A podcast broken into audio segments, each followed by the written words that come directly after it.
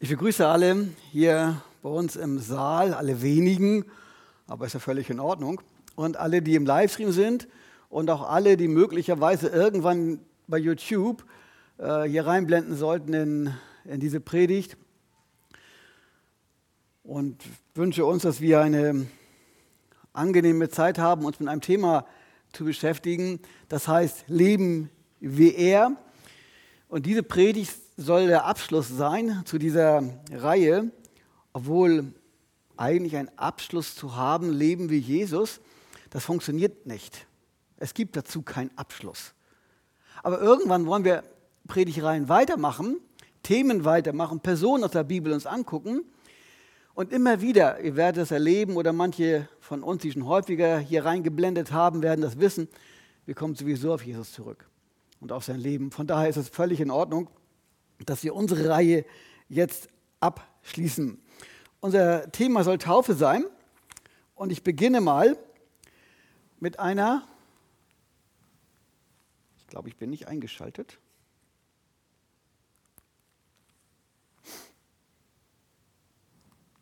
Mit einer steilen Aussage.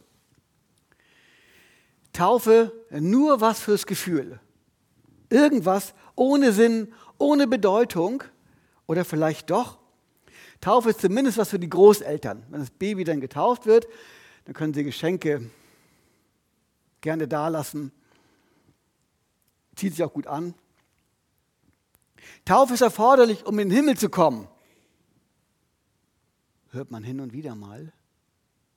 Stimmt das? Meine Taufe, die ich als Baby erlebt habe, erkenne ich als die biblische Taufe an. Es scheint wohl dann doch schon unterschiedliche Taufverständnisse zu geben und Taufen zu geben.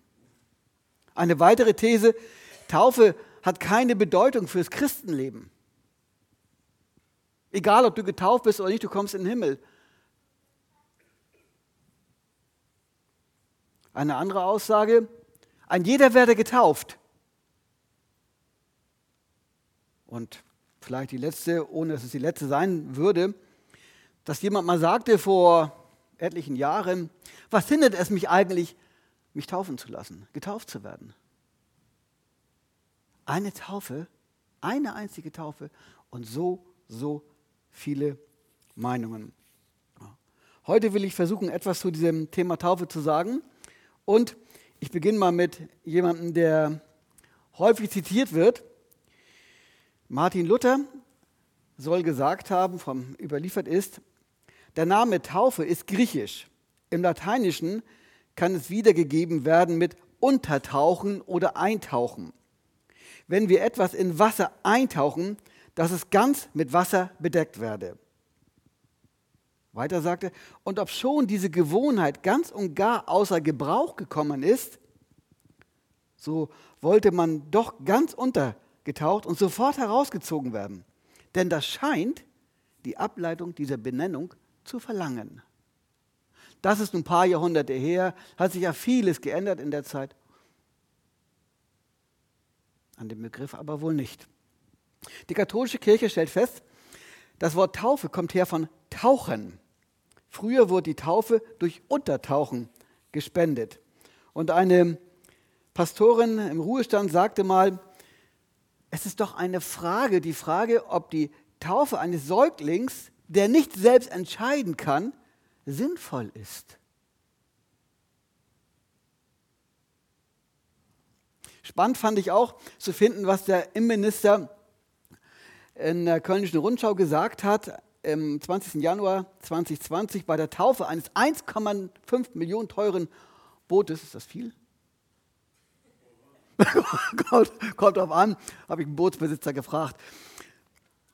Und gewiss hat der Innenminister nicht gemeint, er will das Boot jetzt komplett einmal untertauchen. Obwohl das Wort Taufe ja untertauchen bedeutet. Wäre ja schon spannend, wenn man sein neues aus Stahl befindliches Boot einmal untertauchen würde. Aber dann hat es wohl seinen Sinn verfehlt, da wäre es ein U-Boot. Wir sehen also, dass das Wort Taufe einem gewissen Wandel unterworfen ist. Einen sprachlichen Wandel, Bedeutungswandel, wie viele andere Wörter auch in unserer Zeit einem Wandel unterworfen sind. Das scheint normal zu sein. Und trotzdem ist es, oder gerade deswegen ist es umso wichtiger zu gucken, was versteht eigentlich die Bibel unter dem Begriff Taufe. Die Bibel nennt uns verschiedene Taufen. Taufe mit dem Heiligen Geist, Feuer und, die Taufe mit Feuer und Geist, die, ähm, was gibt das noch?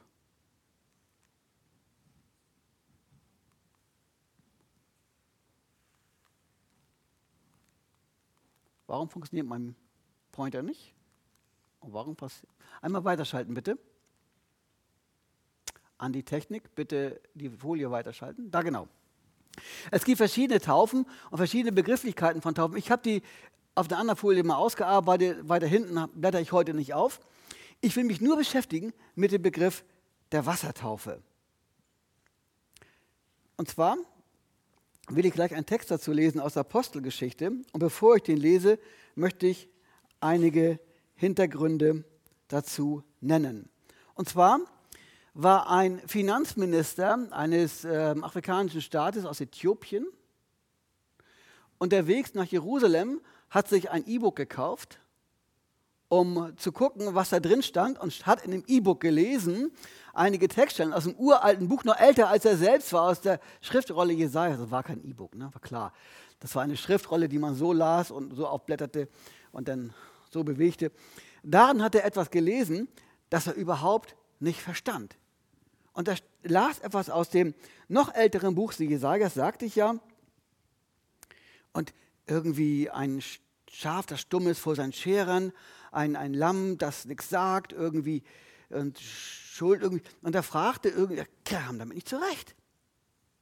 Und das ist fast völlig normal, wenn man in die Bibel hineinguckt als Bibelunkundiger, der bis dahin nichts mit der Bibel zu tun gehabt hat oder nur wenig, der, der sagt, äh, verstehe ich nicht, was ist damit überhaupt gemeint? Das ist völlig normal.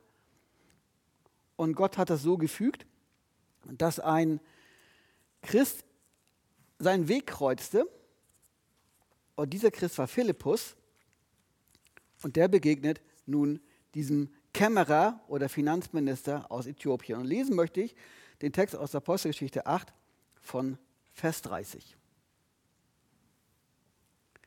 Philippus aber lief hinzu und hörte den Kämmerer den Propheten Jesaja lesen und sprach: Verstehst du auch, was du liest? Aber er sprach: Wie könnte ich denn, wenn nicht jemand mich irgendwie anleitet?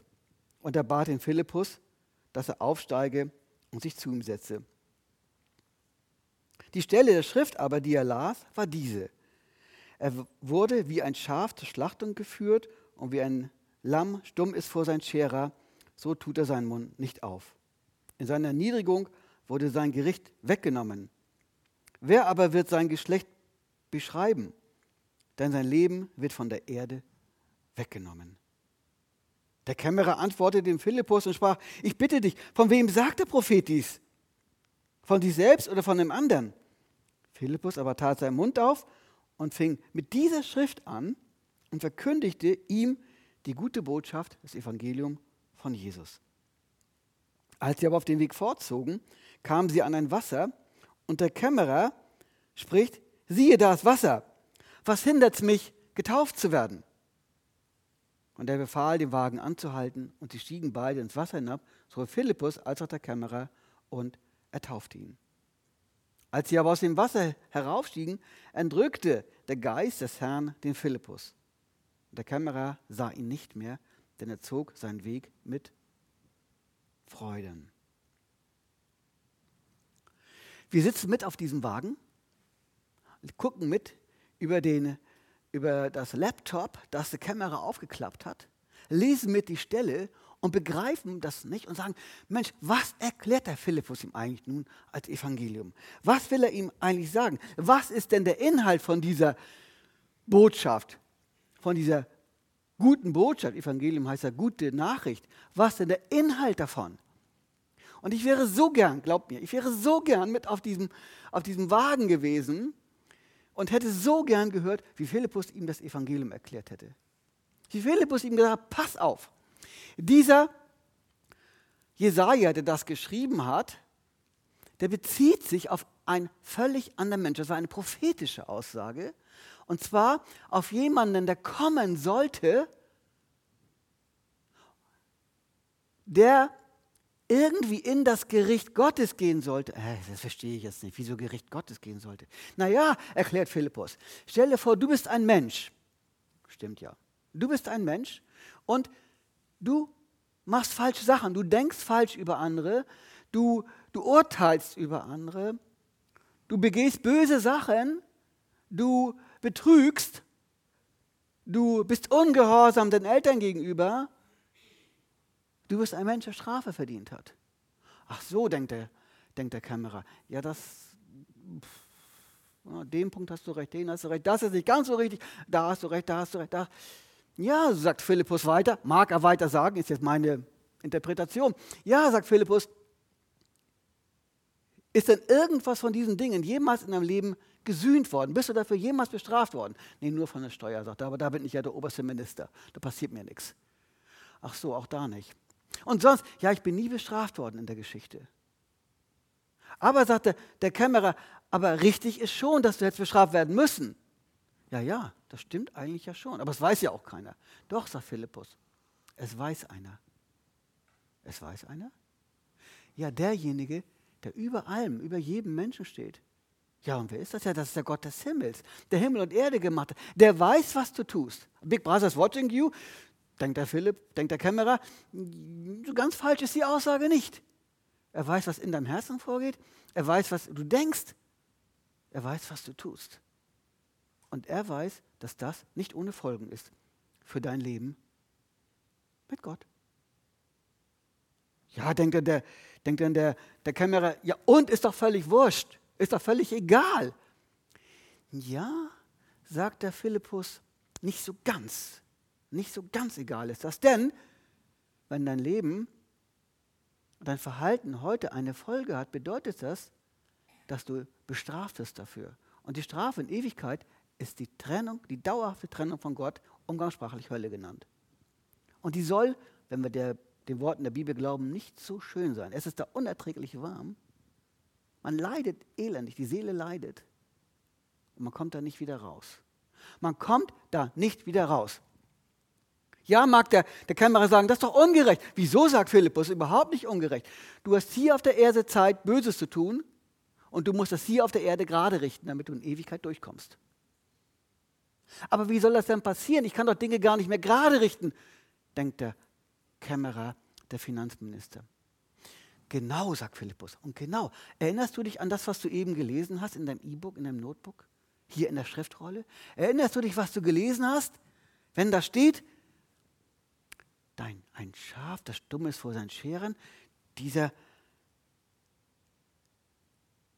wird erniedrigt und trägt irgendwie eine Last? Ja, sagt Philippus, das ist ganz schlicht und einfach. Gott, der Gott des Himmels, der Himmel und Erde geschaffen hat, der hat gesehen, dass du, Kämmerer, dass du mit deiner Sünde, mit deiner Schuld, mit deinem Versagen nicht in den Himmel kommen kannst. Über einen natürlichen Weg. Du kannst noch so hohe Türme bauen, wie im Babel, wie Klima, wie Ernährung. Du kannst noch so hohe Türme bauen. Du kommst nicht in den Himmel über den Weg. Und ja, aber wie denn dann sonst? Deswegen, erklärt Philippus, hat Gott jemanden geschickt. Jemanden geschickt auf diese Erde, vom Himmel her auf diese Erde geschickt, um für dich stellvertretend in dieses Gericht Gottes zu gehen. Ja, und wer ist das?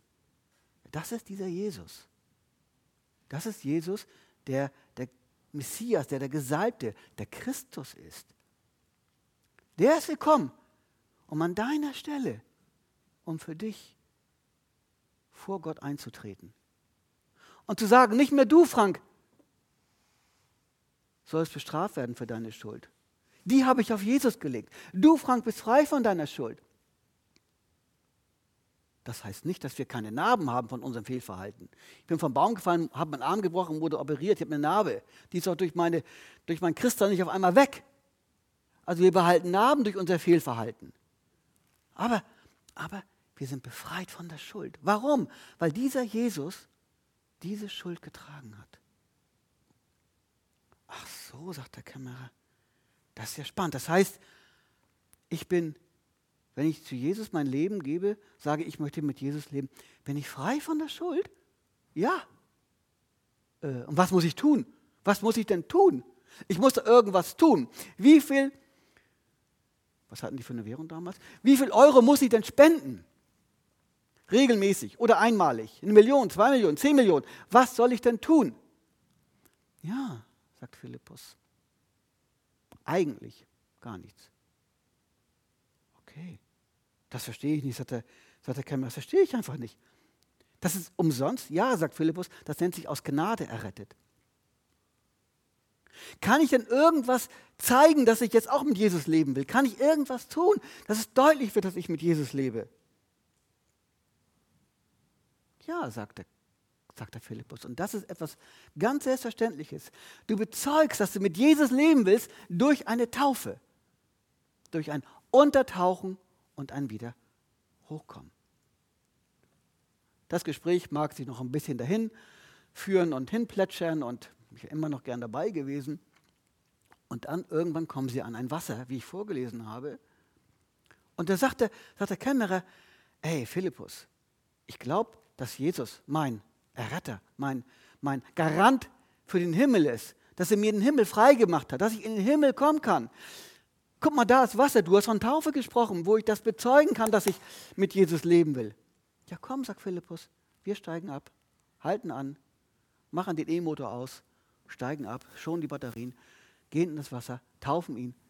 Und Philippus holt ihn wieder aus dem Wasser raus, taucht ihn unter, holt ihn wieder heraus. Der Kämmerer ist so von den Socken, dass er gar nicht mitkriegt, wie Philippus weg ist. Und geht seinen Weg mit Freuden. Wow, das ist eine, das ist eine Geschichte.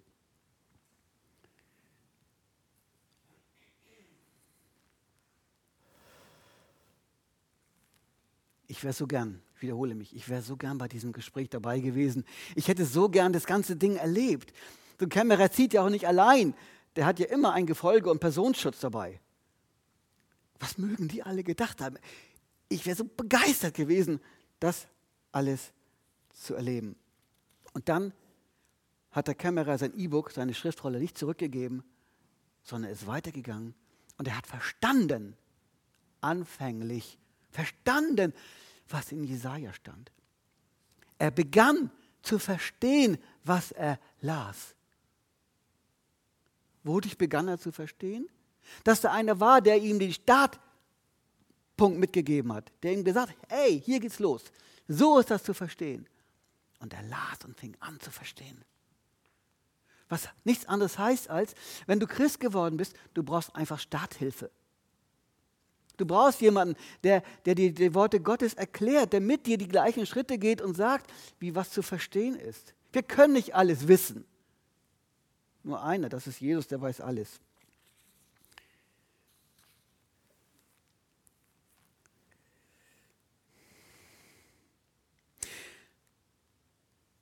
Mit Jesus einen Start machen zu wollen, braucht eine gewisse geistliche, geistige, nicht geistliche, eine gewisse geistige Reife. Zu sagen, ich will mein Leben mit Jesus leben. Ein Unmündiger kann das nicht. Und jemand, der mal gerade drei Tage die Augen auf hat, kann das nicht. Denn die Taufe kommt, wie wir beim Kämmerer gesehen haben, nach der Hinwendung zu Jesus. Nach der Aussage, ich will mit Jesus mein Leben leben. Dann erst kommt die Taufe. Die Taufe ist also ein, ein Schritt danach. Eigentlich gehört das zusammen, Bekehrung, also ich will mein Leben mit Jesus leben und lasse mich taufen, ist eigentlich eine Einheit. Nach der Bibel finden wir es häufig im, im gleichen Zusammenhang. Aber sie ist eine Folge meiner, meiner Hinwendung zu Jesus.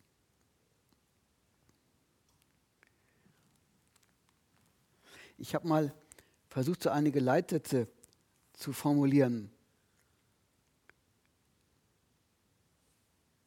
Eben habe ich schon gesagt, um das zu verstehen, die Taufe und das Leben mit Gott zu verstehen, mit Jesus zu verstehen, braucht eine gewisse geistige Reife, also Lernprozess, alter, alter Prozess, Alterungsprozess. Und die Taufe ist so eine Folge, eine, eine menschliche Antwort, eine menschliche Antwort auf das, was mit mir geschehen ist. Taufe ist eine menschliche Antwort auf das, was Gott in mein Herzen hineingetan hat. Diese, diese Bekehrung, dieses Leben, ich möchte mein Leben mit Jesus leben, nennt die Bibel Neugeburt. Mehrfach nennt sie das Neugeburt, an einigen Stellen heißt es Wiedergeburt oder von oben geboren, also von Gott geboren. Diese Startposition, diese Neugeburt ist, ein, ist der Startpunkt für mein Leben mit Gott. Und wir fangen an, wir fangen an, uns mit den Gedanken der Bibel auseinanderzusetzen, zu lesen und sagen, ey, was steht denn da eigentlich? Wie kann das sein? Wie ist das zu verstehen? Und wir versuchen, uns von dieser Bibel prägen zu lassen. Und eins erkennen wir auch, durch die Taufe, das ist übrigens auch ein, ein Hinweis auf die Taufe, durch die Taufe bezeugt man, mit Jesus gestorben zu sein um mit Jesus auferweckt zu sein. Ich bin mit Christus gestorben, wenn ich wieder hochkomme, ich bin mit Christus auferweckt. Das symbolisiert die Taufe. Was ist denn ein Gestorbener? Na, ein Toter. Kann, kann irgendjemand an einem Toten noch was tun, was von einem Toten verlangen? Nö. Die, die, das Böse kann einen Toten ja nicht mehr anfassen. Der Teufel kann einen Toten nicht mehr anfassen, denn ich bin ja tot. Nun ist unser Dilemma hier in unserer Zeit, dass wenn wir, fassen wir alle euren Arm an, drücken wir euch zu, das tut weh. Wir leben also noch. Aber wir haben doch eben gesagt, durch die Taufe sind wir mit Christus gestorben und auferweckt. Wir haben also noch ein, irgendwie so, so, so einen Twitter-Status. Wir sind mit Christus gestorben, mit Christus auferweckt und wir leben trotzdem noch. Und deswegen pickt uns manchmal noch unser Verhalten. Deswegen kommen manchmal noch, auch in unserem Christenleben, solche unsäglichen Gedanken auf. Verachtende Gedanken, niederschmetternde Worte, verletzende Worte, verletzende Verhaltensweisen. Warum? Weil das in unserer, menschlicher, in unserer menschlicher Natur ist. Die ist ja nicht einfach tot. Geistlich ist das alles schier und alles klar. Von neuem geboren, neues Leben zu haben. Aber das andere ist, was noch so viele Fehler verursacht. Das ist übrigens auch der Grund, weswegen immer, wenn wir irgendwie Sünde gemacht haben, was Falsches gemacht haben, gedacht haben, gesagt haben, getan haben, dass wir dann zu Jesus gehen und sagen, Herr, das und das habe ich wieder gemacht. Du bist derjenige, der am Kreuz in meine Sünde gestorben ist, der meine Schuld auf sich genommen hat, damit ich leben darf. Vergib mir doch die Sachen. Und das machen Christen einmal am Tag, fünfmal am Tag, zehnmal am Tag oder häufiger. Hier auf der Erde sündlos zu leben, gab es nur einen. Das war Jesus. Das wird uns Menschen hier auf der Erde nicht gelingen. Und deswegen haben wir immer noch diese zwei Naturen in uns. Einmal die menschliche Natur und einmal die göttliche Natur. Aber wir lernen in der göttlichen Natur zu leben.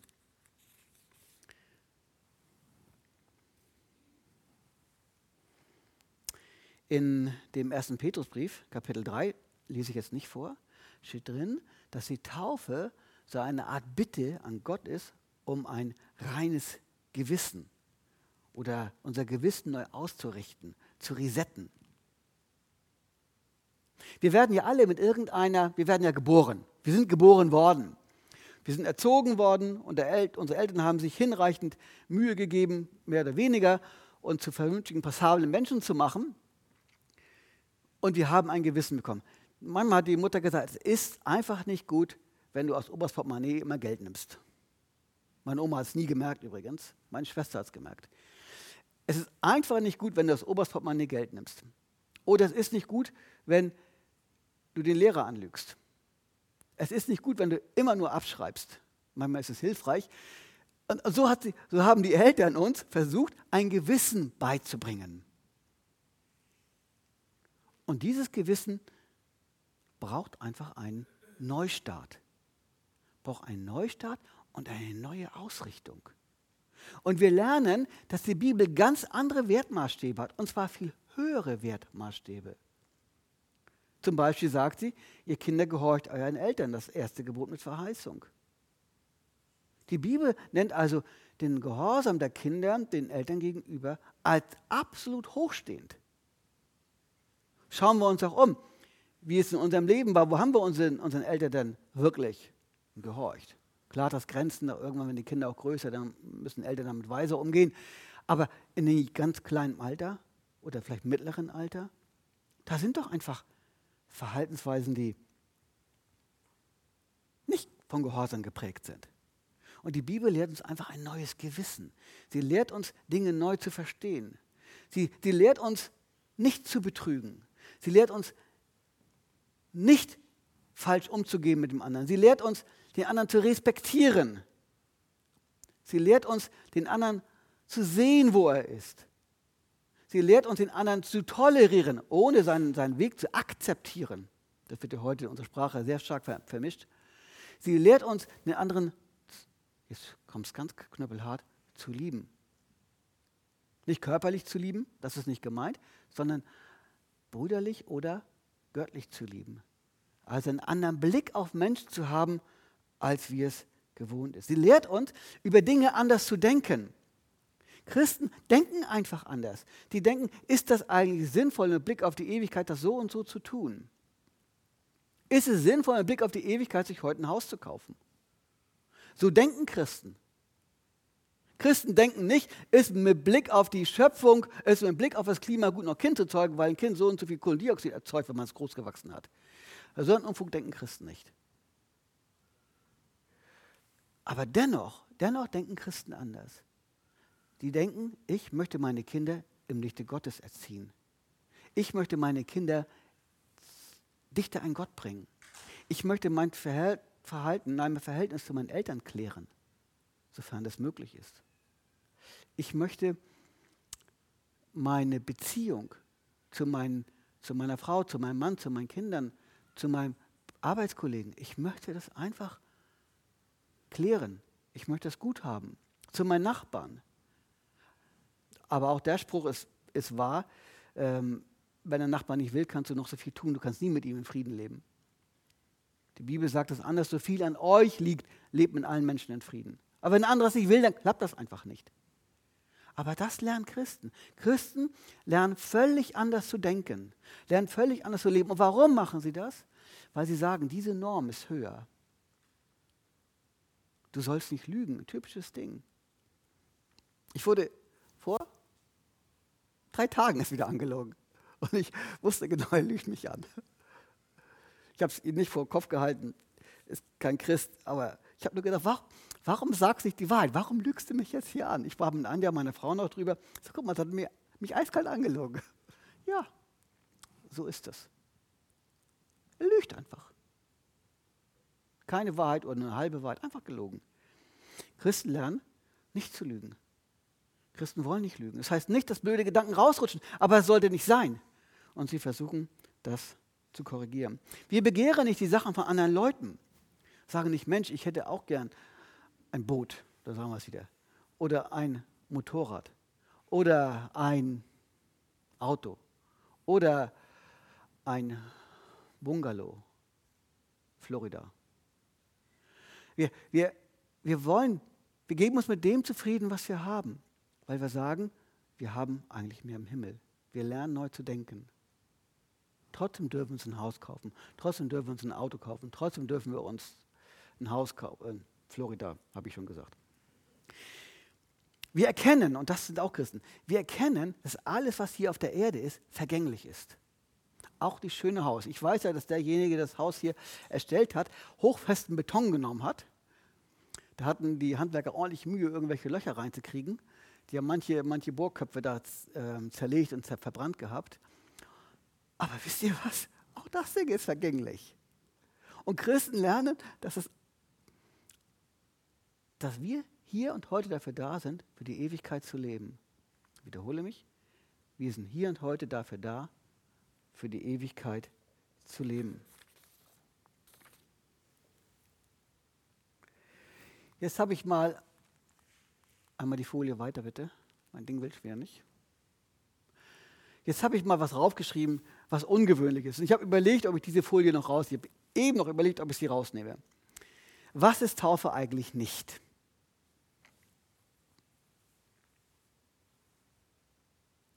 Sie ist keine Voraussetzung, um in den Himmel zu kommen.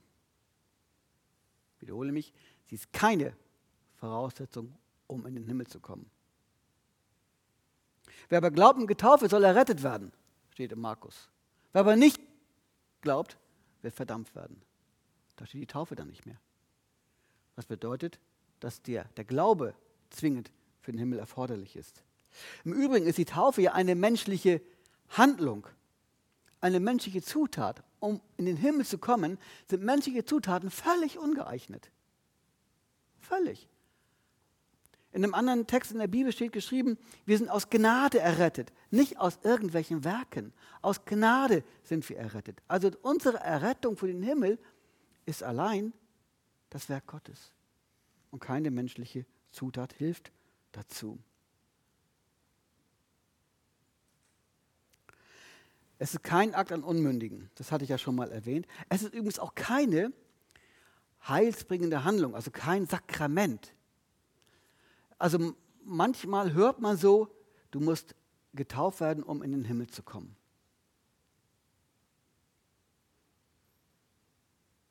Aber es stimmt nicht.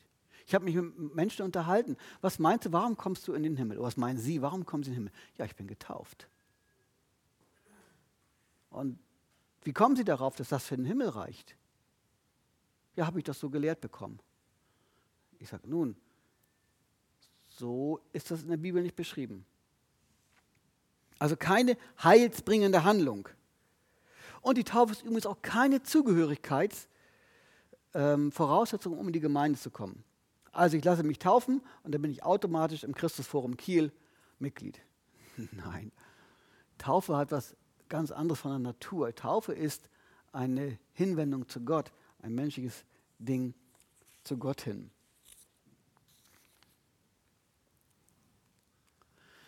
Das soll dann auch meine letzte Folie sein. Was ist denn Taufe überhaupt? Taufe ist die Selbstverständlichkeit in meinem ersten Leben als Christ. Ich lasse mich taufen. Bei dem Kämmerer. Was hindert mich, getauft zu werden? Ist die Selbstverständlichkeit, die erste Selbstverständlichkeit in meinem christlichen Leben. Ein wichtiger Schritt nach meiner Bekehrung. Ich hatte schon gesagt, dass an der Taufe auch ein bisschen was hängt. Es ist im Übrigen ein öffentliches Bekenntnis. Wir machen das ja bei uns immer so, dass wir nach Bünsdorf an den, an den äh, See dort fahren und dort dann auch unsere Täuflinge bitten, drei, fünf Minuten kurz zu erzählen, warum sie Christ geworden sind und warum sie sich taufen lassen wollen. Und, und wir ermutigen sie, ein kurzes Statement, eine äh, kurz, kurze Äußerung zu machen. Das fällt manchen echt schwer. Kann ich verstehen. Aber sie ist ein öffentliches Bekenntnis und sie ist ein Zeugnis für die sichtbare Welt. Das war so spannend. Einige Male war auch ganz normal sommerliche Temperaturen, da standen auch andere Badegäste irgendwo rechts und links da. Und da haben sie gesehen, wie wir dann zur Taufe gegangen sind. Und da hatten wir Zuschauer. Ich fand das cool ein Zeugnis für sichtbare Welt und auch für die unsichtbare Welt, die da heißt, ich lebe mit Christus. Sie ist ein Hinweis auf unseren Herrn Jesus, der ja selbst gestorben und auferstanden ist und damit lebt.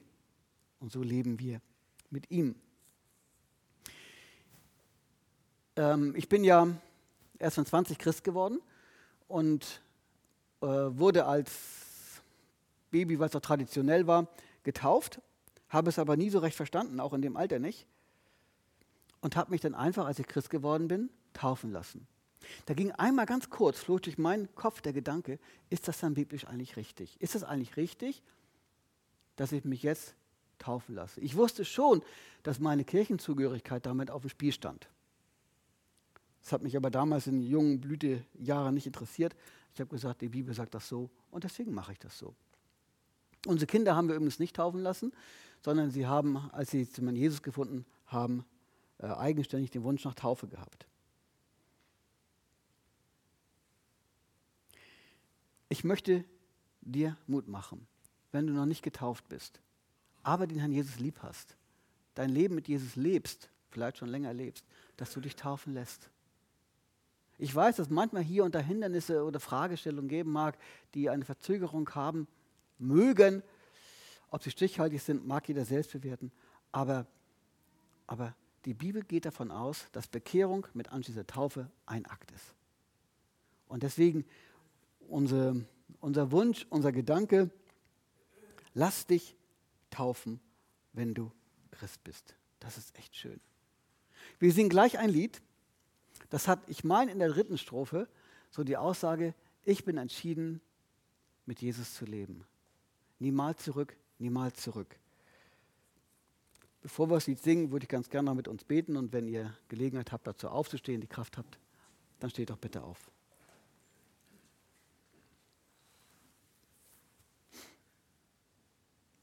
Unser Herr Jesus Christus, wir danken dir, dass du dein Leben gegeben hast, damit wir leben dürfen. Dass du in die Tod hineingegangen bist, damit wir in den ewigen Tod nicht müssen. Dass du auferstanden bist, damit wir leben dürfen. Wir danken dir, dass wir auch uns heute mit dir und deinem unfassbaren großen Werk beschäftigen durften, dass du uns Heil und Frieden geschenkt hast und dass wir völlig neu denken dürfen, uns von dir her prägen und ausrichten lassen dürfen. Dein Wort ist Wahrheit. Du selbst bist die Wahrheit und so hilf du uns neu zu verstehen, immer wieder neu zu verstehen, was du willst und wo du unser Leben hinführen möchtest. Danken dir für die Zeit auch jetzt und bitten dich, dass deine Gedanken, dein Wort uns weiter nachgeht. Amen.